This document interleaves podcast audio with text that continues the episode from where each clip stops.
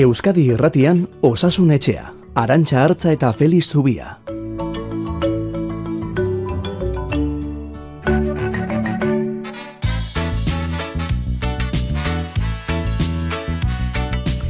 Kaixo, egun onden hoi. Eta gaur bereziki saioa abiatzeko diabetesarekin bizi zaretenok agurtu nahi zaituztegu. Azaroaren amalaua mundu osoan alaxe delako, diabetesaren eguna. Tried to close your ears, and you tried to close your eyes. Osasunetxean ikasia daukagu diabetesa gaitz kronikoa dela, pankreak nahikoa intsulina sortzen ez duelako edota gorputzak sortzen ez duen intsulina guztia behar bezala erabitzen ez duelako. Geroz eta gehiago dira diabetesa duten pertsonak, azken hogei urte hauetan laukoiztu egindako purua. Mini gabeko gaitza da, gaitz isila, baina hor dago, tipo bat baino gehiago daude diabetesarenak, eta askok garrantzirik ematen ezpadio ere, komplikazioak ekar ditzake, eta gorputzeko atal askotara gainera, ikusmena, sistema kardiobaskularra, eriotza goiztiarrak ere ekar ditzake, eta lotura izan dezake, obesitate eta gainpisuarekin ere. Beraz, zaindu beharrekoa da, asko zaindu beharrekoa, egunero eta egunean askotan kontrolatzea lortzen den arte behintzat. Dieta egokia, ariketa fisiko jarraitua, pixua zaintzea eta tabakoa baztertzea. Hoiek dira adituek ematen dituzten aholku orokorrak diabetesarekin bizi direnentzat.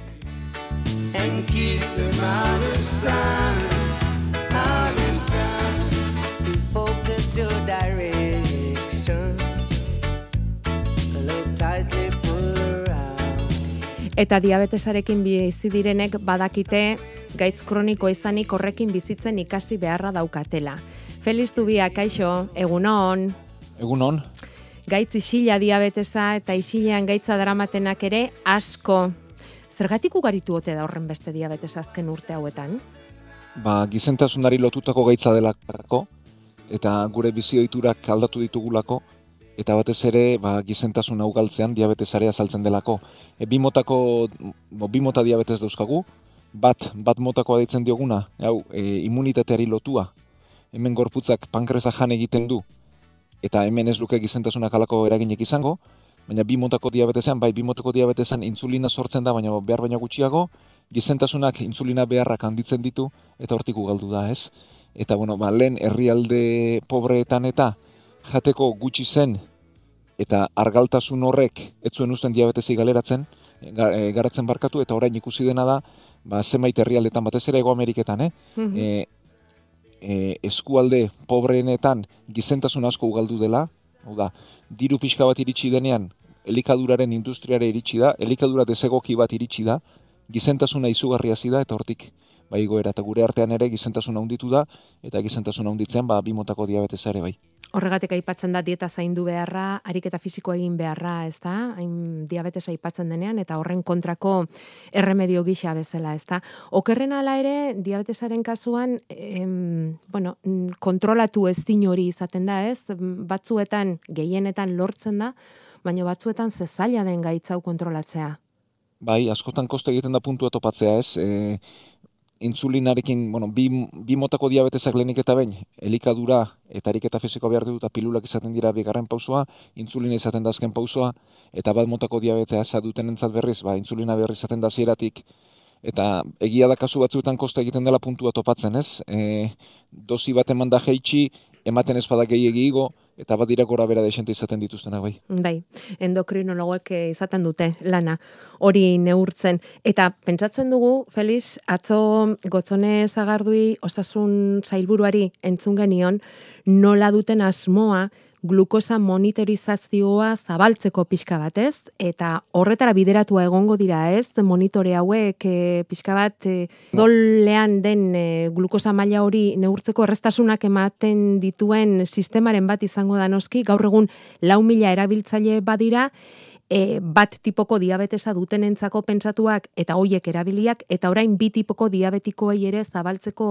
asmoa dauka osakidetzak. Bai, pentsatu behar dugu, e, diabetiko askok behintzat, ba, kontrol hori ondo lortu arte eta patroi egoki lortu arte, ba, odola e, atera behar dutela eta atzaren puntan zaztatekoak behar dituztela. Bueno, hori ez egiteko badira sentzoreak larrua zalpean jartzen direnak, eta azalean ba, plakatxo bat azaltzen dena, eta plakatxo horrek zuzenean irakurtzen dugu azukrea. Beraz, nahi adina monitorizatu dezakegu, eta gainera, e, zaztateko hori gabe monitorizatu dezakegu, ez?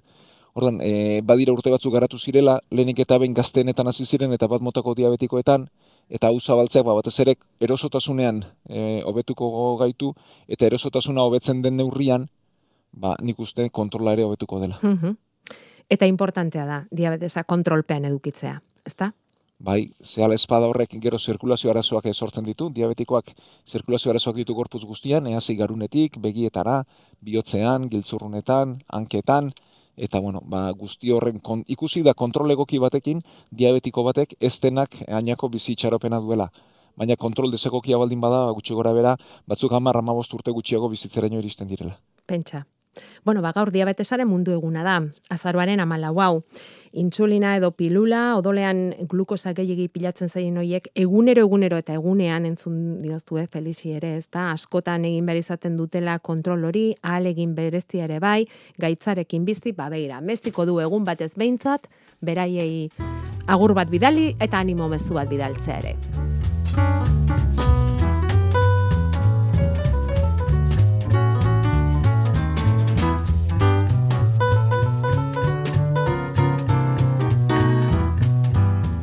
Bueno, eta igande hau bada diabetesaren mundu eguna, baina bada behoieti donostiarako lasterketaren eguna ere. Ondo asko, dakizuenez.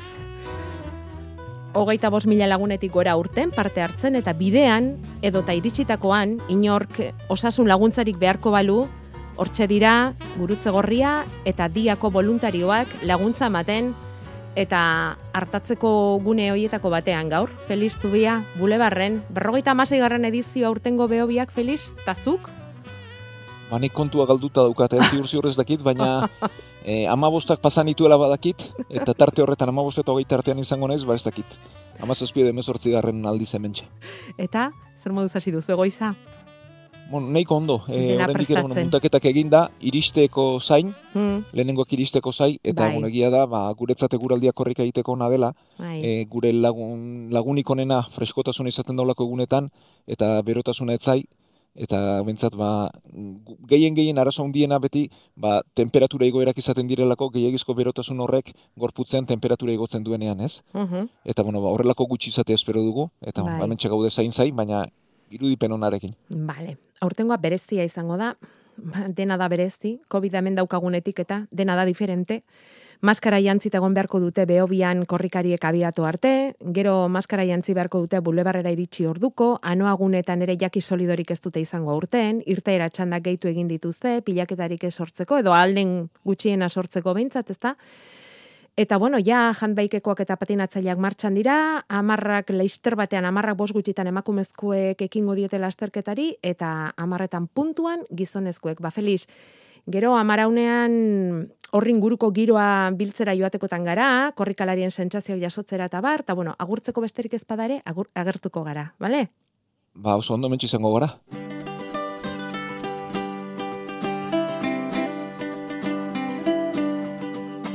Bueno, trabarik ere ez genuke egin nahi, eh? Lanean ari baldin bazara pake-pakean utziko zaitugu, eh? Baina hor izango gara, amaraunean ere, behobiatik donostiako lasterketa horren jarraipena egiten.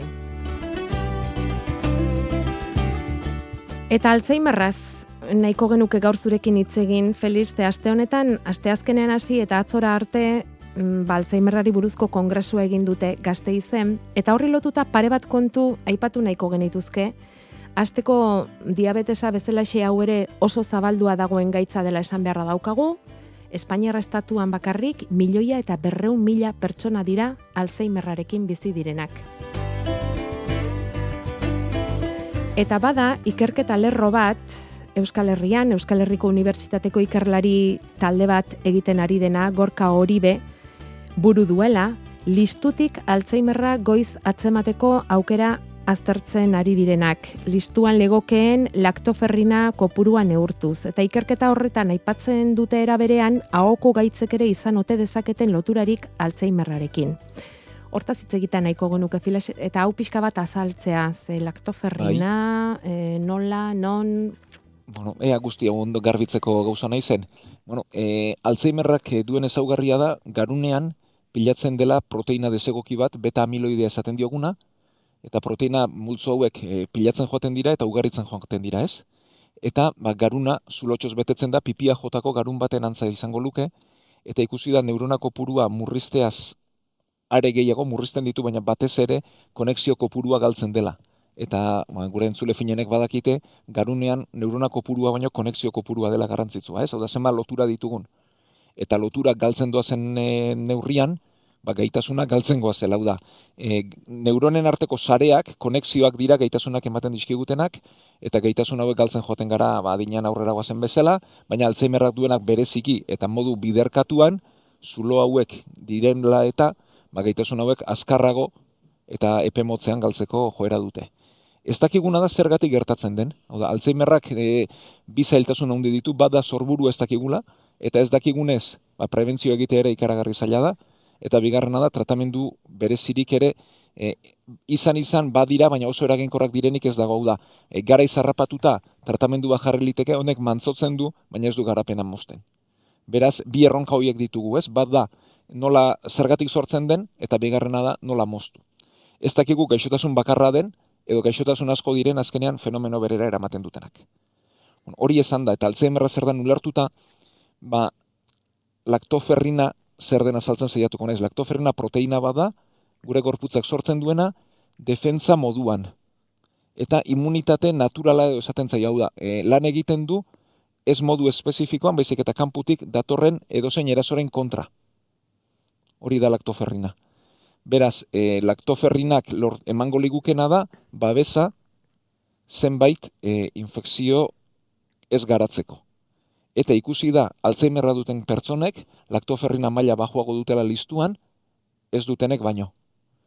Beraz, honek e, alde batetik diagnostiko goiztiar bat egitea albidetuko luke, ze laktoferrina txistuan neurtze oso arreza da, eta esango, luke, e, esango liguke Alzheimerra dugun ala ez lehen fase horietan, eta bestalde, ireketzen diguna da, e, ezagutzeko bide bat, ea horrek Alzheimerraren sorburuarekin loturarik baduen. Hau da, immunitate baju batek Alzheimerra errastuko luken, ala ez. Eta bueno, hemen ikerketa asko daude egiteko, ez? E, batetik, laktoferrina bajua dutenek dene garatuko aldute Alzheimerra, baldago beste arazorik ere, hau da, e, badakigu Alzheimerra dutenek laktoferrina bajua dutela. Baina alderantzizkoa ondo ikertu behar dauda, laktoferrina baju duten denek Alzheimerra dute edo garatuko dute. Bueno, e, badirudi nahiko espezifikoa dela, eh? Guk horri espezifikotasun esaten diogu. Hau da, Alzheimerra ba, e, barkatu, laktoferrina baju dutenek, bai uneko laro zazpian Alzheimerra dutela. Baina, bueno, ondo aztertu beharra dago. Eta gero bestea, hau, urteetan aztertu beharko dena da, ze lotura duten defentzek, infekzioek eta Alzheimerrak. Nola nahi ere, ze komplexua gaitza hau ere, ez da?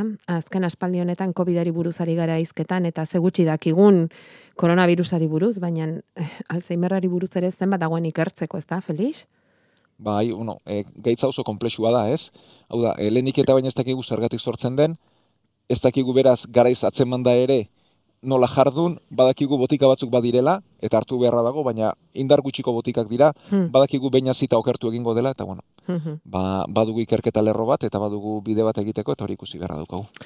Eta gara ikusi dugu hainbat ikerketek eh, diotela giza osasuna ingurumenaren egoerarekin oso loturik dagoela, bueno, hori bagenekien, baina dementzien euneko hogeita bat egon litezkela loturik ingurumeneko kutsadurarekin. Zer iruditzen zaizu? Bueno, guzti hau ez dakigu. E, hau da, ez dakigu lotura nola egin, ez? E, epatu dugu zorburu ez dakigula. Bueno, ba, ez dakigunez guzti hau ere, e, nik uste dementzia mundua... Hipotesien artean egon beharko, e, bai, egongo da, baina, bai. ez? Mm. Bueno, ba, aztertzeko dago, begiratzeko dago, garbi dagona da kutsadurak ez duela unik ekartzen, ez? E, aipatu genuen lenguan ere zenbat eriotzarekin lotzen den, ez? Bai.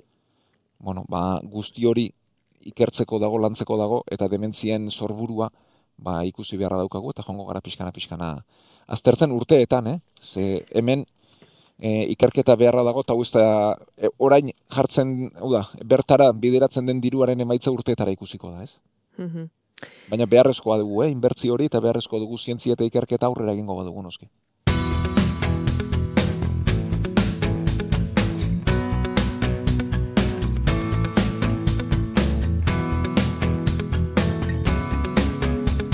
Zenbat aldiz azpimarratu dugun hori osasun etxean, ezta? Ikerketak daukan garrantzia, ikerketa zientifiko hoiek daukaten garrantzia gero osasun gintzan aurrera egingo bada. Berdin gertatzen ari da, azken urte bete luze honetan ia bira ere bagoaz koronavirusa etorri zitzaigunetik, bere lanbropean bizi gara, batzuetan lanbro intensoagoa, besteetan argiune handixiagoak ikusiz, baina hemen dago eta kasuak gora eta gora doaz mundu osoan eta etenik gabe eta Europa da gorakadarik handiena nozitu duena.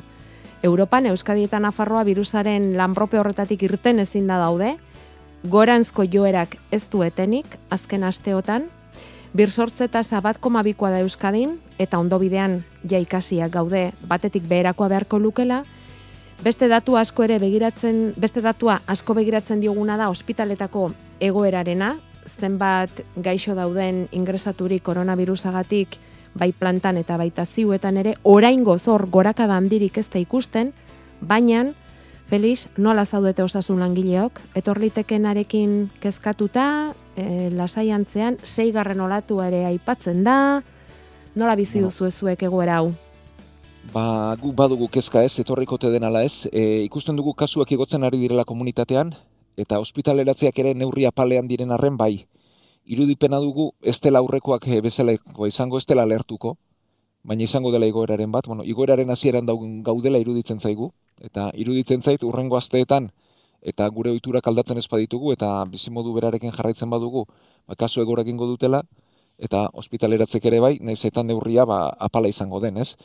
Baina kezkatzen gaitu eta batez ere kezkatzen gaitu jende pilak eta hundiek, e, pilatzen kezkatzen gaituzte afariek, biltzarrek, hau da, badirudi e, koronavirusi gabeko bizimodu batean gaudela, eta horrek ekarriko du igoera bat, eta ni batez ere baino pertsonala da, kezkatzen nau, e, zer gertatuko den gabonak eta gabonen inguruan. Baina, bueno, tarte pixka bat badugu eta hori ere landuko dugu gerora. Gabonetan, bai, eh, elkartzen garelako oturuntzak egitera, e, bazkaria fariak, barruan, maskarari gabe, eta horrek ekarlezakena gatik, ez da? Bueno, esan duzuna, oraindik ere gelditzen da denbora, ez ditzagun aurreratu izan goez direnak, poliki-poliki, asteroko programa hortarako daukagu, eta begiratuko diogu, entzule baten galdera orain. Gure e-maila, osasunetxea abildua eitb.eus. Eta hortxe, email horretan jaso dugun mezuetako bat eta atzo eguerdian izan zen, dio, hau zabalik nago kutsatze berrien gorakadarekin. Txertuak egoera zuzenduko zuelakoan nengoen, eta begira. Aspaldi ez dut entzun Espainian ikertzen ari den txerto bati buruz ze kutsatze ekidin zezakeen. Alegia, bueno, nik ez, ez dut hau oso ongi ulertzen feliztukea, eh? Komeni zaiguna da, ba hori, e, kutsatzeak etengo dituen txertoa. Bestela, gurpil zoro batean ibiliko gara, etengabe Pfizer eta antzekoen poltsikoak betez. Eskerrik asko, saioa eskaintzeagatik dio. E, zuk ulertu duzu mezua, badakizu bai, nik zertaz ari den? nik uste baiet. Bai, bueno, nik uste hemen bi galdera daudela batean. Bada nola dena inbeste kasu, txertaketa hain zabala izan da. Bueno, pentsatu behar dugu, Bai. Amabi urtetik gorakoen euneko larogeita mar gaudela txertatuak, eta eskerrik asko, txertatu zareten guztioi. E, baina hori biztanlego guztira eraman da euneko larogeiaren bueltan legoke, eta batez ere aurrak dira momentu honetan kutsatzen ari direnak, eta aurretatik gero pixkana-pixkana helduagotara ba, pasatzen joango da. Orduan, e, hortik dator kos, e, koska, eta ikusi duguna da gaur egungo txertoek infekzioa galerazten dutena, baina uneko irurogeian bakarrik hau da. E, batez ere txertoen eraginkortasuna kasuak ez larritzean, eta ospitaleratzeak eta ziuetarako etorreretan dago, ez? Eta eskerrak horri, eta konparatu nahi duena, begiratu ditzala aurreko latuetako kopuruak, ez? Oda zenbat kasurekin, zenbat ospitaleratze zeuden, eta orain zenbat dauden, ez? Orduan txertoak eraginkorrak dira, zorionez, ikus liteke hor funtzionatzen dutela, baina transmisioa eteten dute, ez euneko eunean, eta hortik dauzkagu kasuak. Baina inor konparatu nahi badu, ba, begiratu ez, Alemanian adibidez, euneko irurogeita marrako txertaketara ez dira iristen, eta zenbat kasu dituzten, e, zenbat kasu dituzten e, Holandan ere, ere ez dira euneko irurogeita marrera iristen, e, buelta horretan daude, edo e, Europa ekialdean, Errusian, edo bestelako herrialdetan, ze Bulgarian, ze egoeretan dauden, ez?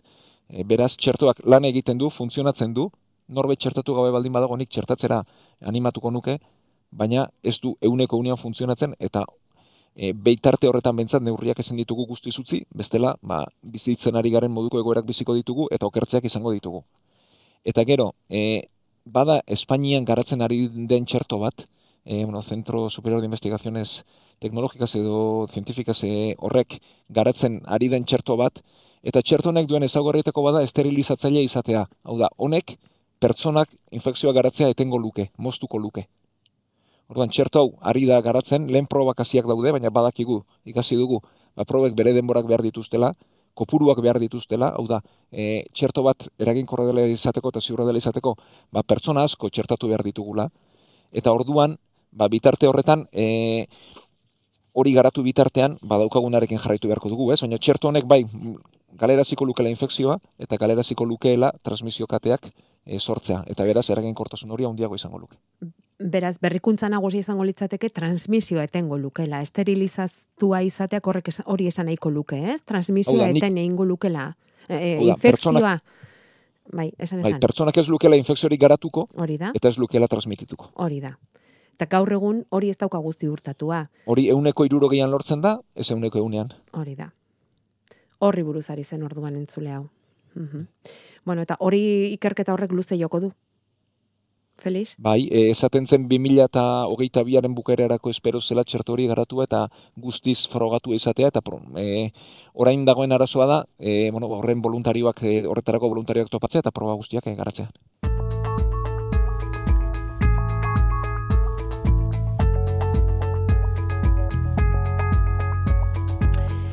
Bueno, eta badaukagu hemen beste kasu bat, gaitz arraroetako bat da, ez ezaguna, ondorioz, eta, bueno, pixka bat aztertu nahi genukena, osasun etxera jo dutelako, gaitz honi ikusgarritasun pixka bat emateko eskatuz.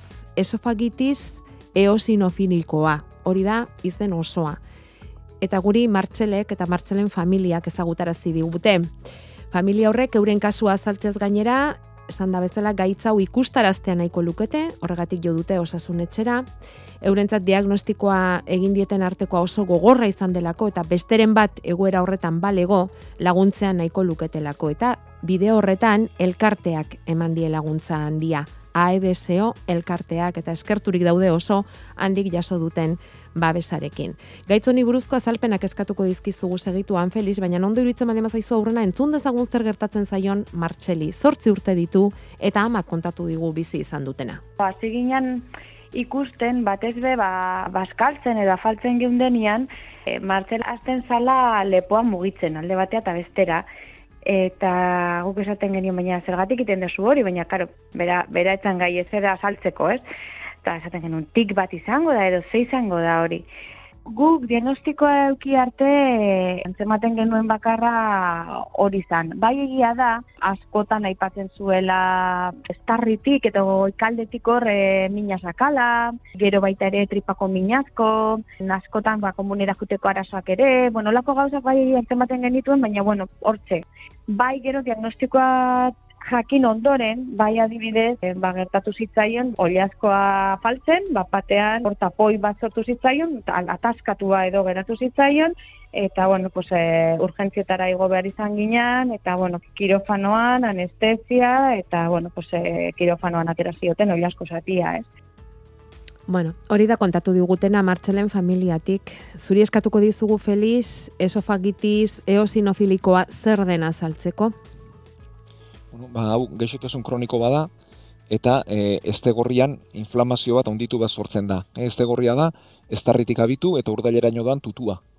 Tutu nahiko biguna da, muskuluak ditu eta muskuluek berantz bultzatzen dute jandakoa. Eta hemen gelditzen gertatzen dena da inflamazio bat izaten dena, eta duen berezitasuna da hor eosinofiloak pilatzen direla. E, eosinofiloak zelula zuri mota bat dira, gure defentsak, baina e, eosinofiloak berez gorputzen baditugu, ba, kanpotik datozen e, parasitoi kontra egiteko bereziki, eta alergia bat denean aktibatzen dira eta modu desegokian pilatzen dira. Orduan, estegorriko alergia bat dela esango genuke. E, eta alergia horren ondorioz eosinofiloak pilatzen dira, handitu egiten da, eta estegorria itxi egingo litzateke. Eta Mhm. pasara ba, galeraz egingo luke, eta berak, ba, martxelen kasuan bezala, jateko zailtasuna irensteko ezina, eta mina nabarituko luke, ba, batzuetan e, estarriaren parea, baina normalean berago, eh? bularraren e, estomagoko zulo horretatik pixka bat goraxeago nabarituko Mhm. genuke. Mhm. Momentuz e, diote sendagai konkreturik ez dagoela, eta tratamenturako hiru bide baldin badaude ere, esofagoa nola dagoen ikusteko eta gaitza kontrolatzeko egin behar izaten dizkioten probak oso gogorrak direla. momentu honetan ikusteko nola, nola doan, edo bai begiratzeko pos nola dakan, aukera bakarra da kirofanoan sartu, anestesia, endoskopia, biopsia. Eta karo, hori oso invasiboa da. Eta, pues, karo, diete, dietekin ere ikusteko funtzionatzen dion, jartzen danean tratamendu bat, ondo doan, ala ez, edo nola doan, karo, aukera bakarra da kirofanoan sartu. Orduan, pues, martxele egon da, e, zortzi artean behin, kirofanoan sartzen, ikusteko funtzionatzen ari zan, ala ez, edo nola. Eta hori ba normala den bezala familiari eta zer esanik ez martxeli ba oso gogorra egiten zaio. Ez dago beste modurik, ez da? Hau kontrolatzeko, Felix, edo Ez, ikusteko. azte gorria ikusteko beste biderik ez dugu, Ez dago. Mm. eta endoskopia egin beharra dago, tutua sartu eta bertan ba, ikusteko nola gauden eta ba, biopsiak hartzeko eta neurriak e, egiteko, ez?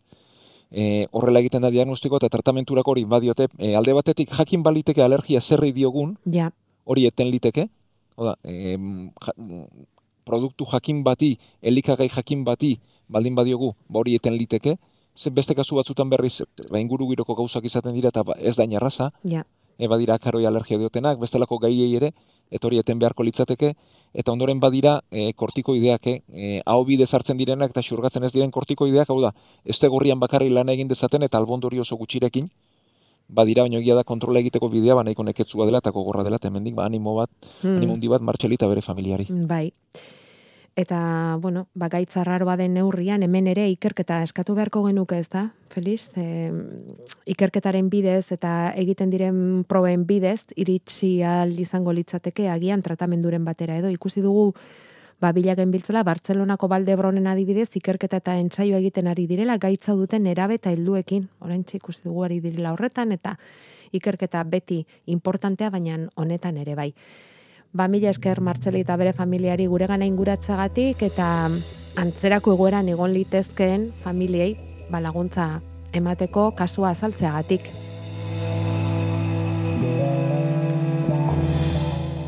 Eta gaurko honetan utzi beharko dugu, Felix, gairen bat proposatu nahi baldin badigu inork esango dugu bai, edo sakontzerik nahiko bazenute, hemen landu dugunen bat, edo dena delakoa, edo zeuen kasu propioa agertzea, jarri lasai gurekin harremanetan, 6 zortzi zortzi, 666 da gure WhatsAppa, eta hemendik aurrera osasunetxa bildua itb.eus, elbide horretara idazte egokiena. Goizona pasa bulebar alde horretan Felix ez dezazuela lan handirik egin beharrik izan, hori izango litzateke berririk onena. Eta datorren astean bederatzi terdietan igandean hementxe osasunetxean elkartuko gara ondo iruditzen bazaizu. Ba, mila esker denoi, eta ba, ea, gaur egun hona dugun, eta eskerrik asko zuen mezu galdera eta aberrekoak bidaltzen dizkigu zuenoi, ba, zuei esker denok ikasten dugulako eta saio hau posible egiten delako. hor daudenean aspaldi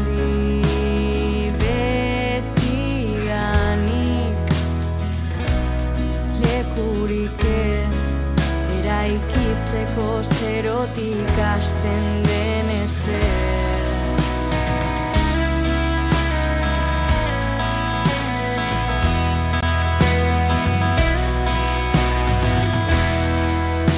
Nork ez du merezi aukera bat.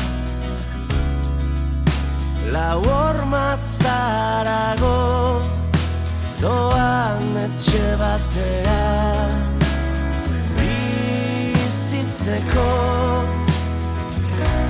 Zutondo baten epeltasun goxora itzultzeko. Zalantzaren lurraldean Oinak elkarlotuta dantzatzera. Kondenatu zituztenei Paperezko